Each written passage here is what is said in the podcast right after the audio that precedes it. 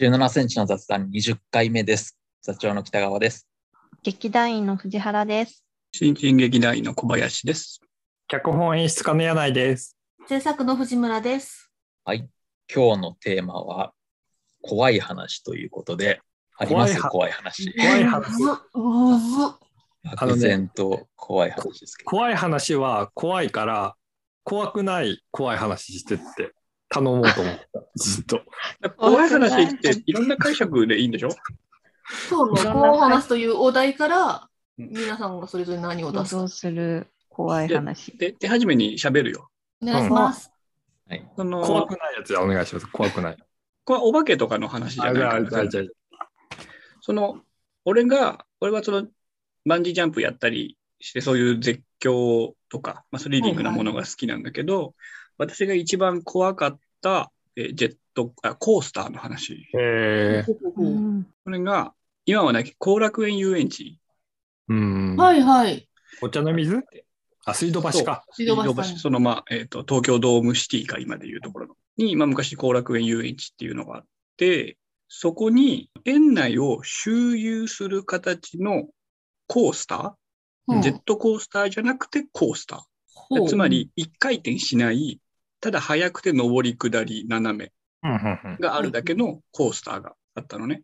うんで、それに小学生の時に乗ったんだけど、その一回転しないから腰のベルトなのよ。うーん、怖いじゃん。ジェットコースターってなんか上からこう、なんか降りてきて、か胸のあたりを。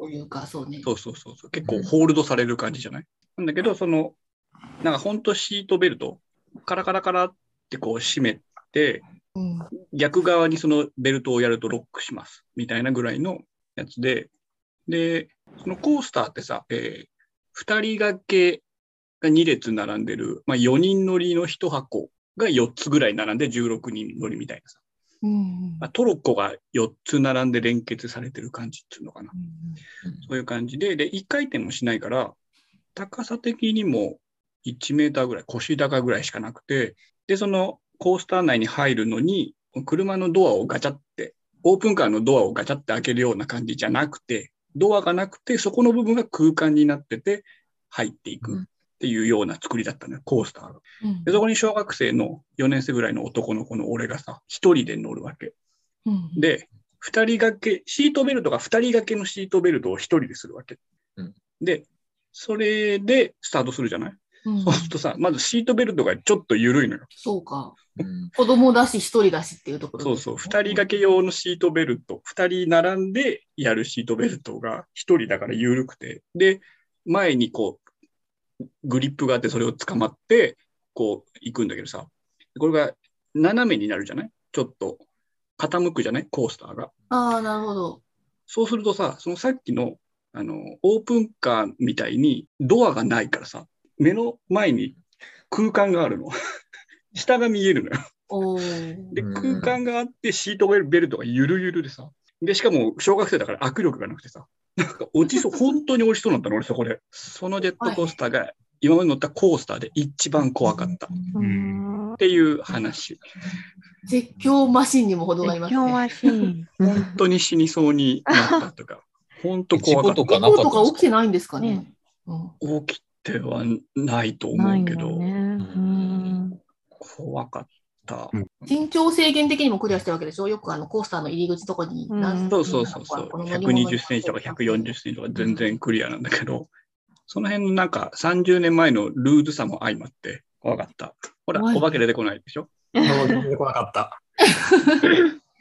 でも僕が用意してきたのはお化けの話なんですけど、い自分、自え分が怖い話をするいう。やあの演劇関係の怖い話しようかなと思って演えー劇関係の、怖いやつじゃん、それ。いやいやいやゴシップじゃなくてね、ゴシップじゃなくて。あ あのお化けの話だけど、あの見える人と見えない人っているらしくって僕はもう見えない人なんだけどほんでその見えないからといって見える人のことを疑うとか信じてないってことは別になくてあ見える人は見えるんだなと思うんだけどあの今はもうないから言っちゃっていいと思うんだけどあの大塚にジェルススタジオ、ジェルスホールです劇場があってそこでお芝居した時に僕が直接やり取りしたわけじゃないんだけど仕込みっつって装置を舞台装置を作ってる時に見える俳優さんがいてその見える俳優さんがピタッと止まってさーって顔が真っ青になってったからそばにいた女優さんが「どうしたんですか?」って聞いたら「あそこに女の子の足がある」っ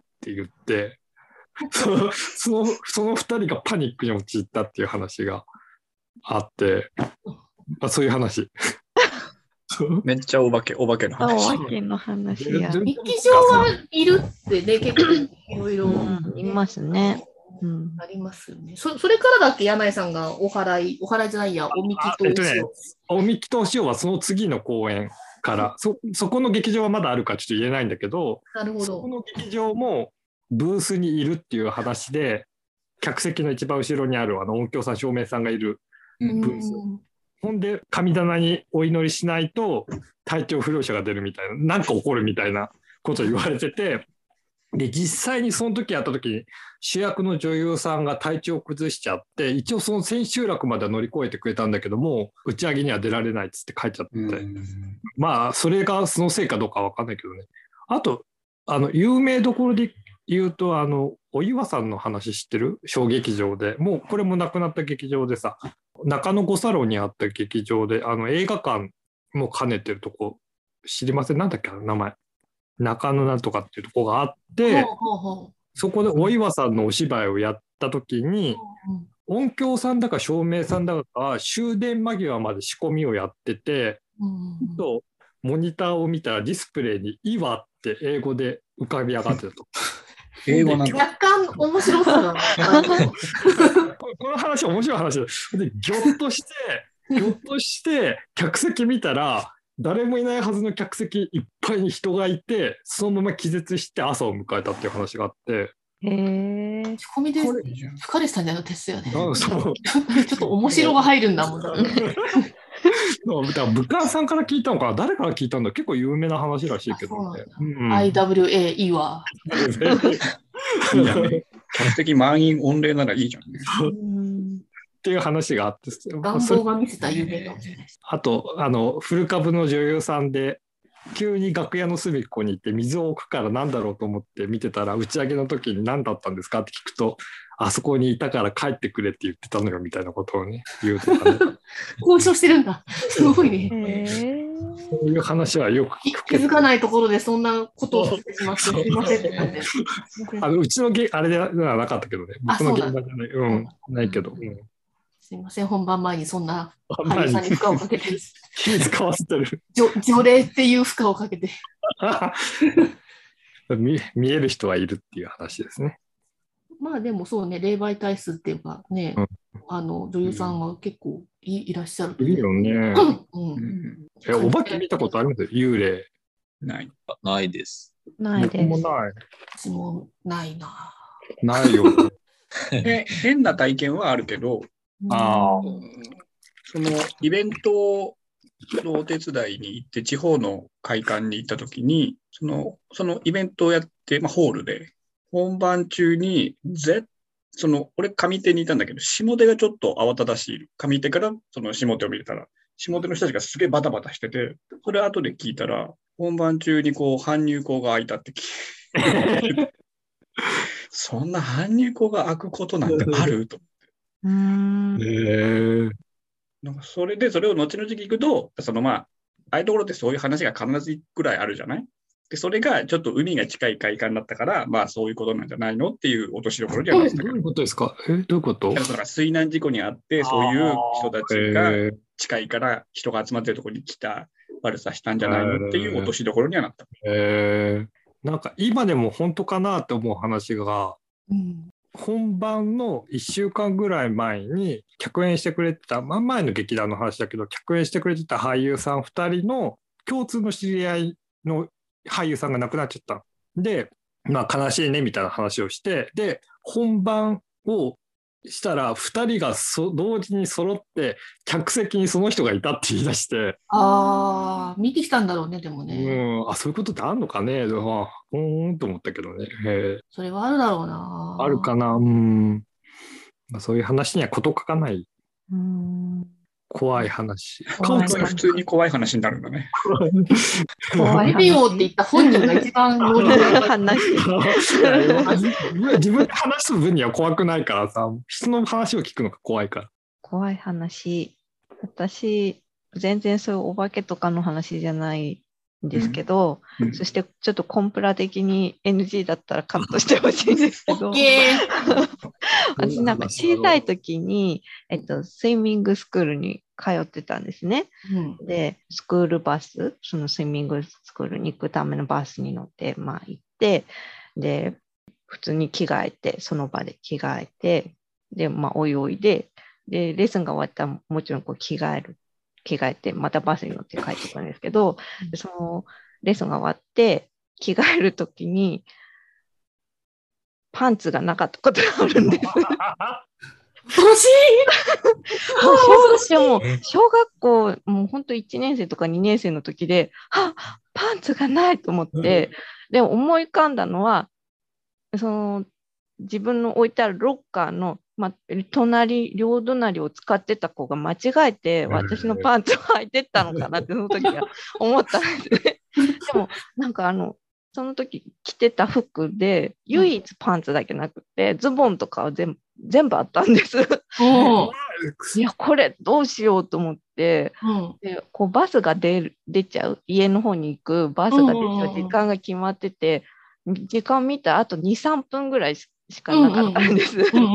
で、この時に私はもうこのパンツを探すためにその、まあ、先生とかに言いに行くか、もうパンツを履かずにこのズボンを履くのか 履いて帰るのかっていううん。すごい究極の選択を小学校1年生、2年生の時にしなきゃいけなかったっていう、うんそれは今思い出すとめっちゃ怖い話だなと思って、怖い。話だね。う んでその時私はもう選択したのは、まあ、もうパンツを諦めよう、ズボンを履いて、ズボンでよかった、ズボンで。そうそうそう、まあ、1枚履けばいいだろうと思って、履いて、でか、もう帰るしかしょうがないと思って、で、片付けて、で、本当にないのかなって振り向いたときに、そのロッカーが、うん。今はわかんないですけど、あのーただ格子状の金のロッカーで、蓋がないんですね。あのうんうんうんえ本当に、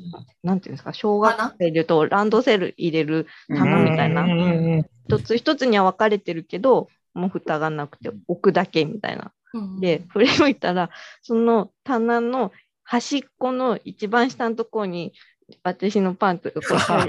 誰か入れてくれたんだ。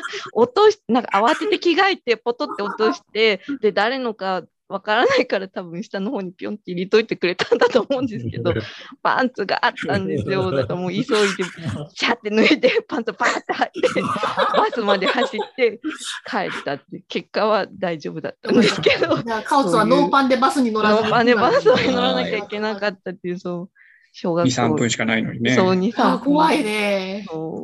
皆さん、そういう時どうしますか？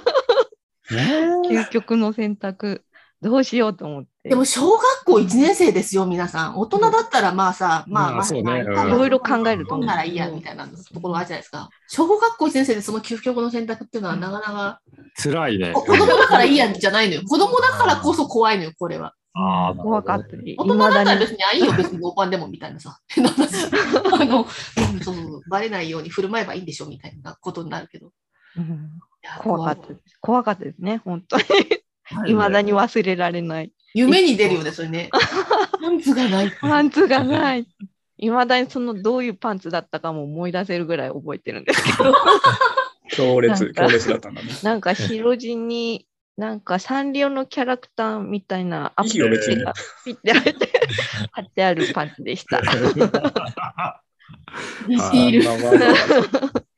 ディティール。ちうん怖かった話。ょっと今のカオツンの話を聞いて連想した最近の怖い話なんですけど、つい先日、あの、3回目のワクチンをまして、あの、まあファイザー、ファイザー、モデルナでも3回目モデルナなんですけど、なんか金曜日の夜だったんですね。で、うん今までとはちょっと違う会場で、まあ、駅に近い方っていうのがあるから、ちょっといそっちにしてみようかなと思ってして、で、なんか、その金曜日の夜でも暗くて19時台だったのかな。で、外がすごい雨が降っうんうんたわけですよ。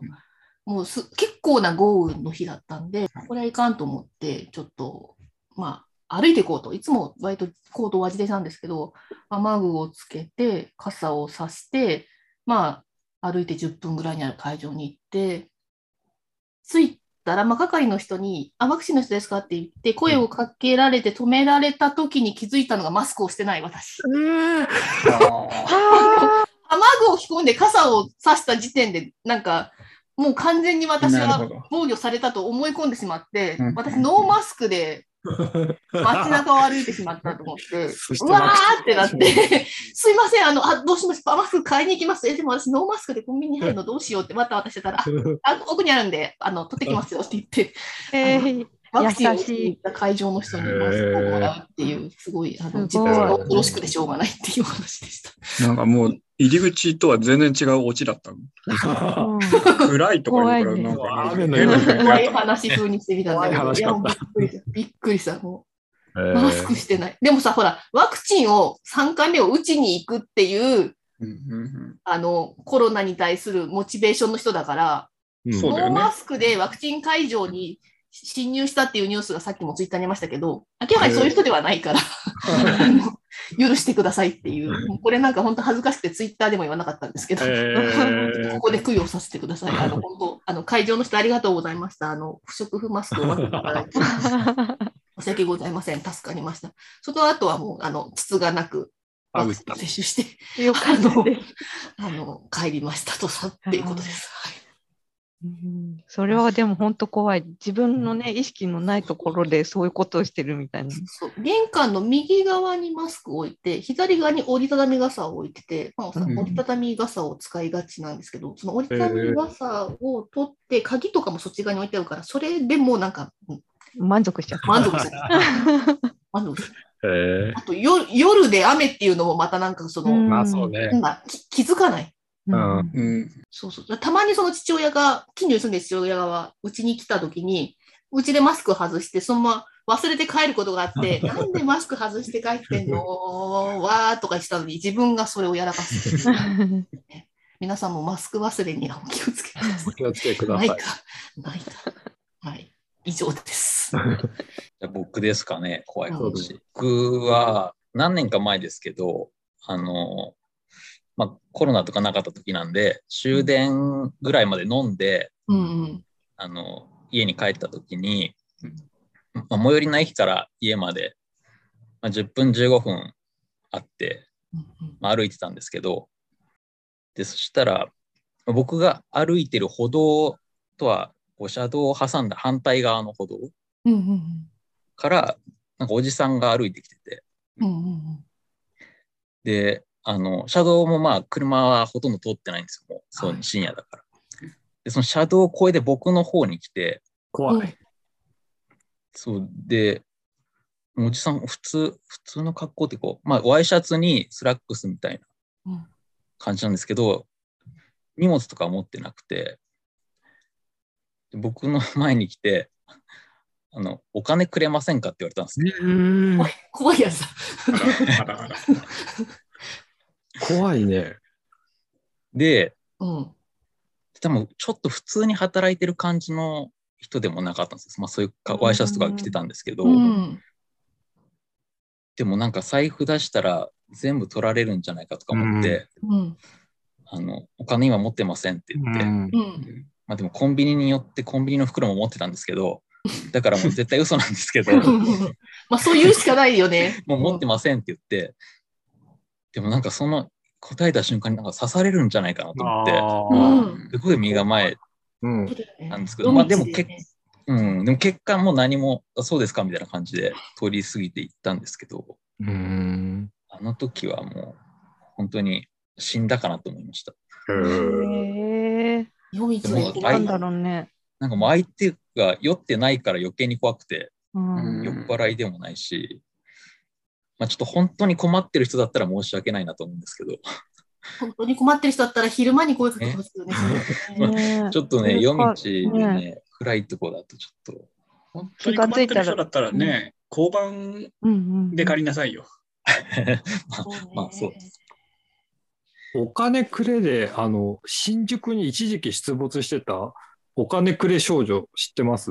え？知らない。あの、知らない紀ノ国屋の、あの、漫画とか売ってる方の紀ノ国屋本店のうんう、ん。あの、31とかのアアイスがある、あの通り、何通りっていうの安くだっけ？なんだっけ？あれ、食感、食感通りかな？わかんないけど、なんか大きい通りがあって、あそこの横断歩道に、あの、まあ、紀ノ国屋によって、まあ、向かいのご飯屋さんでご飯食べようかなと思って、その横断歩道で待ってたら、背丈は小学校6年生ぐらいの、あの、頭巾をかぶった女の子がトコトコトコってやってきて、これからお弁当買いたいので500円くれませんかって言われて、うん。あえ。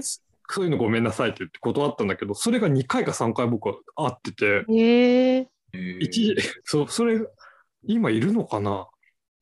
ちょっと。その子はちゃんと福祉につながってるのかな？不安だね。いや、だからその、ね、あの、と背丈は小学校6年生ぐらいなんだけど、顔はその、大人っていうかさ、ああ。うん。まあでも福祉につながってほしいけどね。そうだね、まあ、そうそう、あ一時期出没してたんだよなと思ってね、新宿、思い出しちゃっていますし、元気に生きてくれてるといいけどね、確かに。うねんそうですね、そのおじさんもね、元気に来ててくれるそうですね。それっきり見てないですけなんか変なおばさんに会ったことがあって、変なおばさん。まあ、おばさんから言うと、俺が変なおじさんだったんだけど、9年前の11月の末に、まあ、電車に乗ってたのね。で、座ってて、で、まあ、椅子は全部埋まってる。で、人と人も立ってる。つうぐらいの電車でさ。で、その路線が結構揺れるのね。で、だから揺れるとこ、隣の人にまあ体重がかかるちゃうじゃない？そしたらさ、なんか、その俺の隣にいたおばさんが、だんだんとこう、みたいな、ちょっとやめてくださいよ的なさ、はいはい。すごいこう、オーラを出してきたの。で、それが3回、4回続いたときに、もう手でこう、肩をさ、ああんまり、あんまり来ないでくださいって言われて、こっちはそんなつもりがないの。本当にこう、みんなと同じように、まあ、寄りかかるっていうかさ、その電車の移動に合わせて、身を任せて。言ってたぐらいだったからさ、なんか、え？っと思って。で、背骨で立ってくださいと。あ背骨へで、ーなんか、座ってくださいみたいな。変、言い方、言い回しがもうちょっとか変わってるなって感じだったんだけどさ。でこっちもなんかちょっと売り言葉に買い言葉じゃないけど、なんか、いや、ちゃんとやってますし、みたいな。ずっとなんか文句言ってきて、で、なんか最終的に背骨がないんですか？とか言われたから、なんかこっちもカチンときたから、ないですって言ったんですよ。ないんですよ。すいませんね。つって、もうそのまま、もう結局言ったら、その、一緒に乗って3駅目ぐらいで、そのおばさんは降りてっちゃったの。9年前の11月っていうのさ、なんで俺が覚えてるかっていうとさ、まあ、それは大学の時の友達の家に遊びに行ってたんだけど、その帰りに、その結構終電近くなっちゃって、最後、電車がやばいっつって、こう、池袋の駅でね、埼京線にバーって走って、階段駆け上がって乗った瞬間に、肺に穴が開いたの。その日これはね、そのおばさんの呪いじゃないかと未だに思ってる肺気胸になってしまった。なってしまったその日に出会っていいたおばさんなんだよね。ええ肺気胸の、肺気胸になった日に乗り合わせた。そうそうそう。その人の呪いで俺は肺には穴が開いて、穴が開いちゃったんだ大変になる。怖い話だったとそれは怖い。せ背骨がないっていう言い方から推理するに演劇人の可能性はありますよ。マジで。しかもえしかも演出家。怖いよ嫌だよ。出会いたくない。あの路線のあの駅で降りたんだよな。骨でもう2、3人思い浮かぶもん女性演出家で背骨ないんですかって言いそうな人。怖い怖い。武道の人とかも言いそうな、言いそうだよね。そう。行くがとかいう感じだけど。確かに背骨で立てって言うな。なるほど。俳優と分かっていてのダメだし。こいつはみたいに座ったと。種類の違う怖さだよ。防よ。電車に乗らせてくださいよ。だね。いろんな怖さがね、ありましたね。いろんなレベルのいろんな種類の怖さが。ね、はい。それでは、今日はこの辺でですか。さよなら。さよなら。